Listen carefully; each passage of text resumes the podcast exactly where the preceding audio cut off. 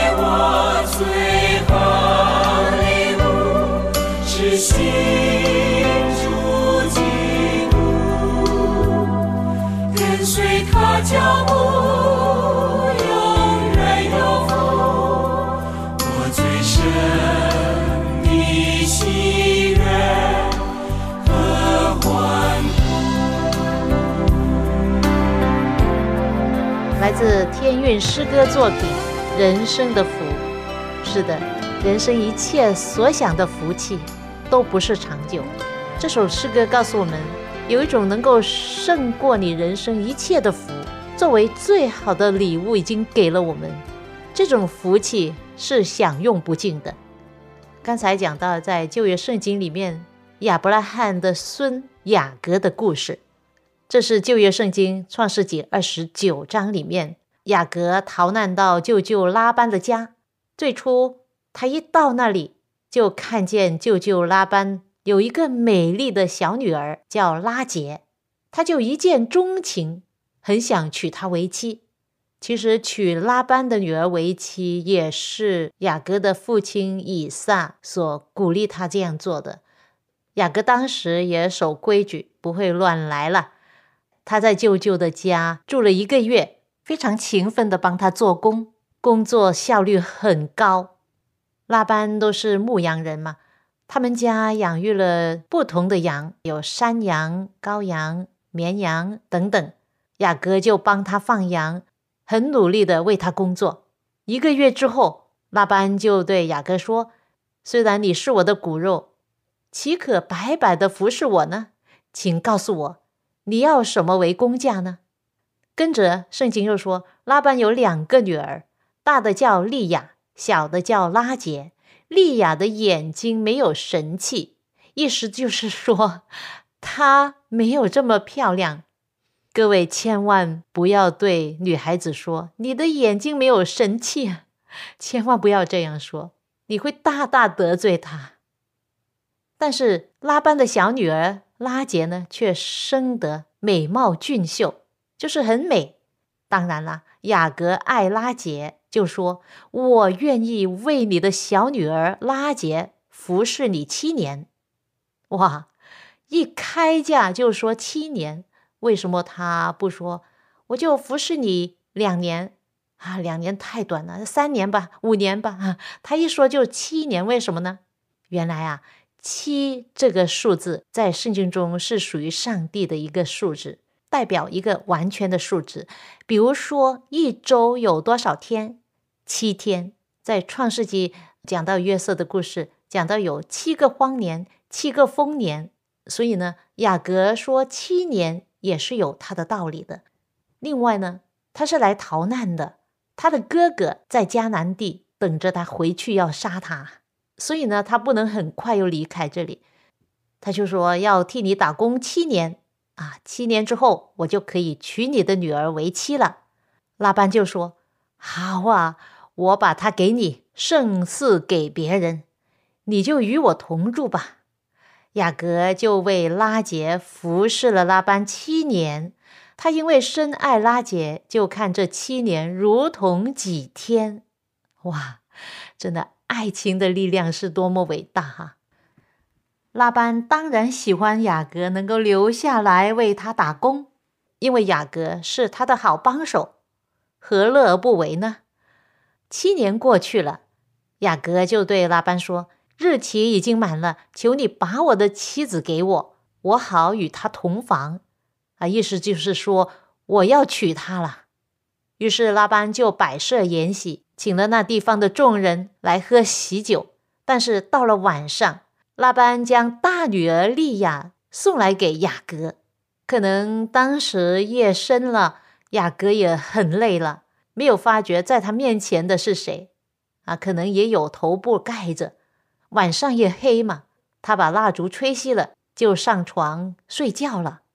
圣经说到晚上，拉班就将女儿利亚送来给雅各，雅各就与他同房。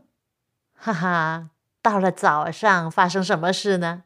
雅各一看是利亚，哇，就想我受骗了，我被骗了。于是他就马上去找拉班，对他说：“我服侍你七年，不是为拉结吗？拉班，你为什么这样骗我呢？”拉班是一位很厉害啊、很势利的人。他要雅各这位很努力工作、很能干的铁汉子留下来，在他家中继续的为他工作，就想出了这样的计谋。他说：“我的大女儿还没有给人，先把小女儿嫁人。在我们这地方没有这个规矩啊，大女儿还没有出嫁，小女儿是不能出嫁的。这样子吧，你为我的大女儿跟她同住满了七日之后。”我就把小女儿也给你，但是你要再为她服侍我七年，就是说，这个就是你的工价。哇哈，他真的是精打细算，这样的预谋啊，使得他的财产多的很多了，丰盛很多。他发觉到，就是因为雅各的上帝在赐福给雅各，因此雅各跟他同住的时候，他产业也会富足起来。他当然要雅各继续的留在他家服侍他，为他打工了。哎，这件事雅各同意吗？他愿意有两个老婆吗？他同意了。起初，天父上帝设立婚姻制度的时候是一夫一妻，但是后来因为人的罪，各地的风俗习惯也出现了多妻制。当雅各同意这个协议之后，就是他要面临家庭婚姻纠纷的开始。正所谓你种什么就收什么，要承受其后果。圣经说，雅各就如此行。满了利亚的七天，拉班就将女儿拉结给雅各为妻，雅各就与拉结同房。读到这里，我要强调一下，雅各在他们家一直爱着拉结。七年这么长都没有跟他有性关系，直到他们结婚那一天。对比起现在的世界，现代人对性关系真的很容易、很随便，是吗？认识不久就可能会发生性关系，就随随便便。本来我们中国人对这方面很保守的，那今天根本不是这回事了。天父上帝要我们尊重婚姻。因为婚姻本身就是神圣的，性关系是天赋上帝特别赐给结婚的夫妇特别的礼物。也就是说，婚外的性关系是上帝所厌恶的，是得不到祝福的。继续《创世纪》二十九章三十节，这里说雅各也与拉结同房，并且爱拉结胜似爱利亚。于是又服侍了拉班七年。各位，在人的角度看来，在这件事上谁赢了？好像拉班赢了，是吗？而雅各也得到他所要的，但是付出的代价是一共十四年的劳作。十四年呐，不是一段容易过的日子啊！为什么我这样说呢？虽然他娶到他所爱的拉结为妻子，还了心愿了。但是他的生活并不幸福。白天他辛苦的工作，晚上回来还要面对家庭的纠纷。在这里，我想补充一下，说明在上帝的眼中，每一个属于他的人都会被看重。拉班的大女儿，也就是雅各的大老婆利亚，作为妻子却不被丈夫所爱。想象一下。为什么丽亚愿意做雅各的妻子呢？雅各根本不爱她。我就想，可能丽亚的父亲拉班在丽亚面前骗着她说：“丽亚，雅各是一个好男人，你是长女，就应该先出嫁。现在机会到了，当生米煮成熟饭的时候，雅各一定会接受你的，没问题的。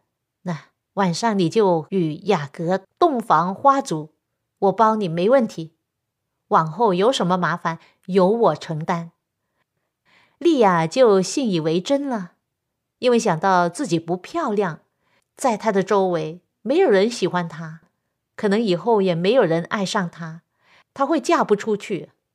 就是因为她这样的自卑感，她就顺从了父亲，成为父亲手下的摇钱树，好像卖一送一一样。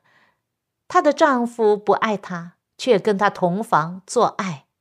你可以想象这样的婚姻生活是怎么样的一种滋味。最初，拉杰不能生孩子，但是莉亚可以生孩子，一下子就帮她生了四个男孩。于是，她们姐妹俩在彼此的嫉妒争斗，希望丈夫更多的爱我一点。特别是大姐姐莉亚，她以为能够生孩子是一个优势，能够赢得丈夫的爱。虽然雅各爱拉杰胜过爱莉亚，但是上帝却让莉亚为雅各生了许多孩子，一共生了六个男孩，一个女孩。后来雅各一共有十二个儿子，一个女儿，十二个儿子成了以色列人的十二支派。也就是说，利亚是以色列十二支派中六个支派的祖先呢。后来，这一辈子的人都去世了，雅各和利亚都被葬在家族的坟墓中，就是当年亚伯拉罕向迦南地的赫人所买的那块坟地。亚伯拉罕和他妻子撒来，以撒和他妻子利百加，雅各和利亚都葬在那里，而并不是雅各和拉结。这说明什么呢？说明。虽然她不被丈夫看重，也不被家人和她的社区看好，但是上帝却看重她。各位朋友，从这故事里面告诉我们，上帝是一位怜悯、体贴人心的神。他今天一样的在垂听人的呼求、祷告。千万不要认为你会烦着他，不会的，他绝不会被任何人烦到的。他是一位全智全能、无所不在、无所不能的上帝，他在看顾每一位愿意祈求亲近他的人。现在我要分享给你一首古老的赞美诗，是我自己录制的，歌名叫《永不离我的爱》。仁爱永不弃我的爱，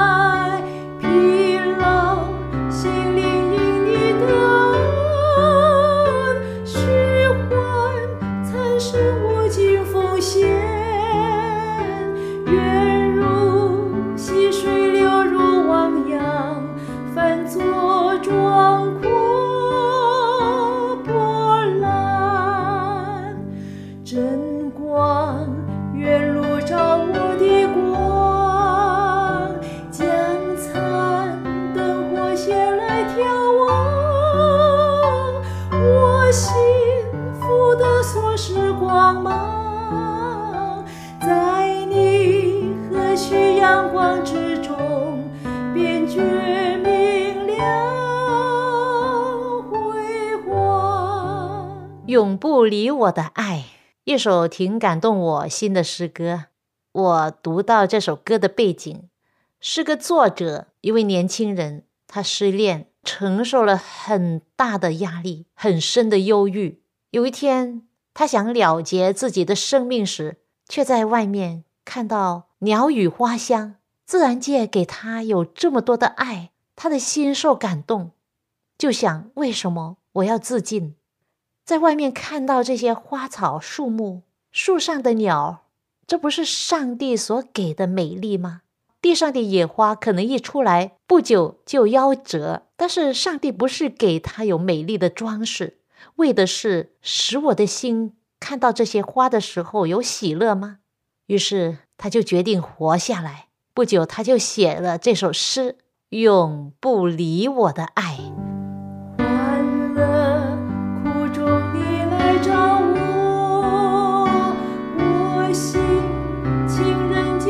推脱。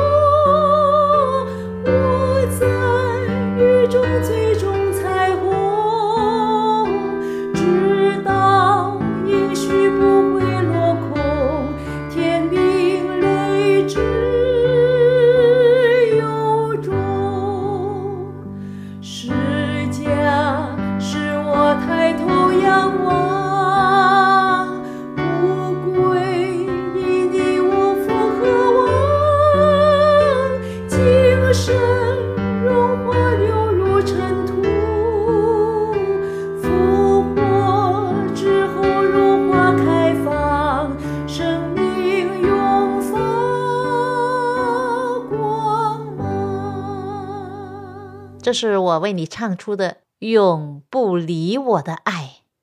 通常，当你认识了诗歌创作的背景，作者是什么样的经历下写出这首诗的，你的心会得到更大的感动，是吧？永不离我的爱，我相信雅各的妻子利亚、拉杰都有这样的经历。圣经说，上帝见利亚失宠，就使她生育，拉杰却不生育。哈、这是一位何等的上帝！他是一位助弱扶贫的上帝。利亚一下子替雅各生了四个儿子，第三个儿子是犹大，犹大就是耶稣基督的祖先，也就是说，利亚就是耶稣基督的其中的一位先祖母，这是何等的荣誉啊！那拉杰呢？创世纪三十章记载说，拉杰见自己不给雅各生子，就嫉妒他的姐姐，对雅各说：“你给我孩子，不然我就死了。”雅各向拉杰生气说：“叫你不生育的是上帝，我岂能代替他做主呢？”以前雅各一直的靠自己，但是今天他弄明白了，我不能做主，上帝才是能够做主的。而刚才拉杰所说的这句话，以后会应验。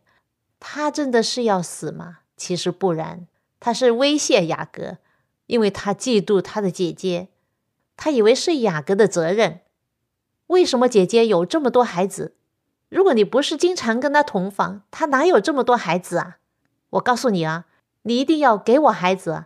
你不能再同丽亚同房了，直到你能够使我怀孕，要不然我就死给你看。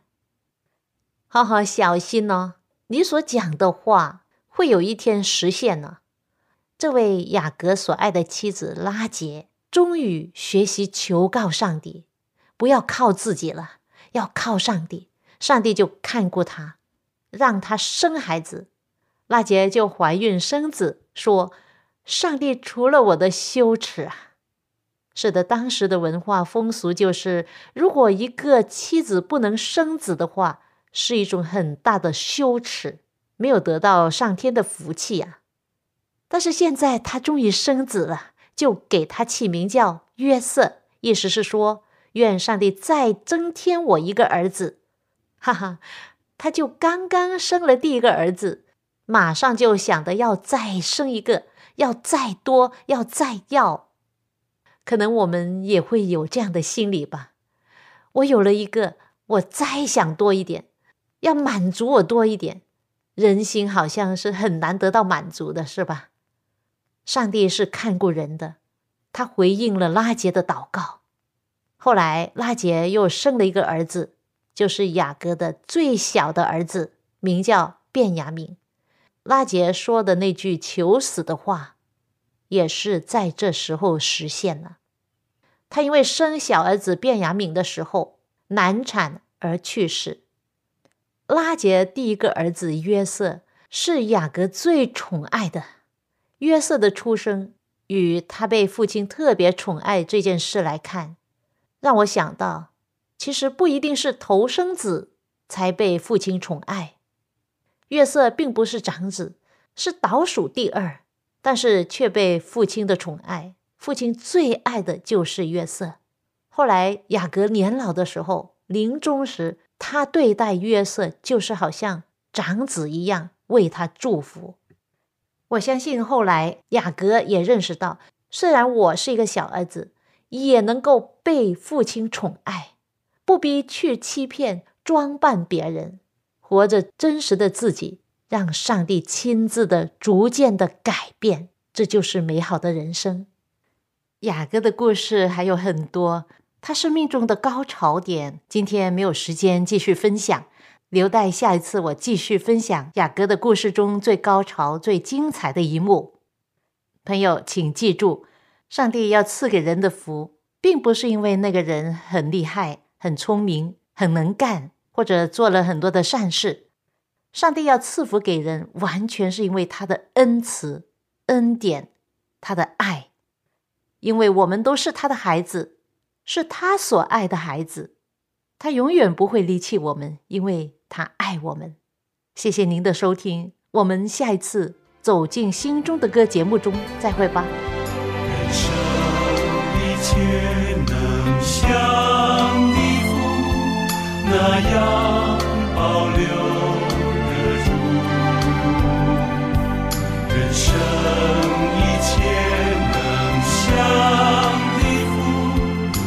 那